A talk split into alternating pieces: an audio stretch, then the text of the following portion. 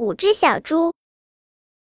今天是猪妈妈的生日，红小猪、蓝小猪、绿小猪、黄小猪和紫小猪商量要给妈妈一个惊喜。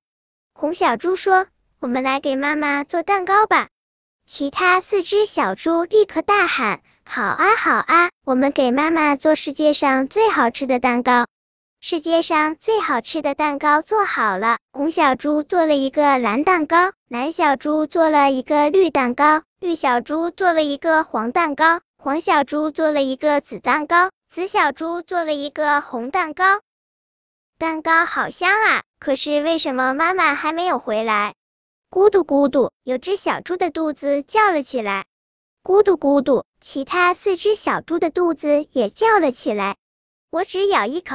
其他留给妈妈吃，红小猪说，然后在蓝蛋糕上轻轻的咬了一口。我也只咬一口，其他小猪也都在他们各自的蛋糕上咬了一口。香香的蛋糕真好吃啊！小猪吃完一口，忍不住又吃一口，一口又一口，蛋糕一点点变小，最后变没了。叮咚，门铃响了，是妈妈回来了。五只小猪赶快跳到自己的小床上。钻进被子里一动也不动，他们觉得不好意思了。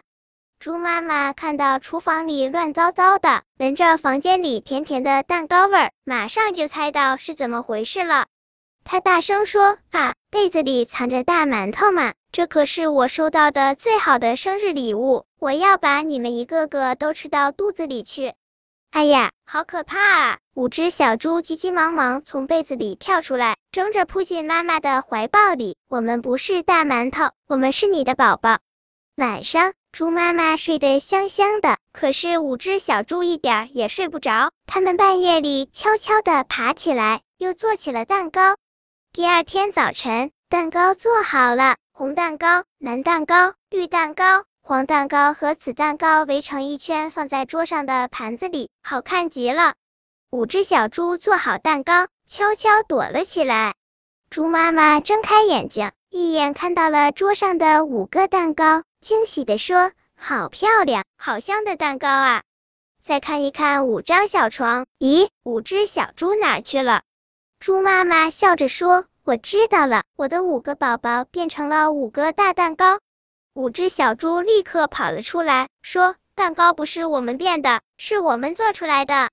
宝宝做的蛋糕是世界上最好吃的蛋糕。”猪妈妈开心的说：“游戏真是五只孝顺的小猪。为了奖励他们，妈妈带他们去城里的游乐园玩。路上，他们要经过一座有怪兽把守的森林，给他们画一条安全到达目的地的路线吧。”本篇故事就到这里，点击屏幕右上方订阅，关注主播，每日更新，不见不散。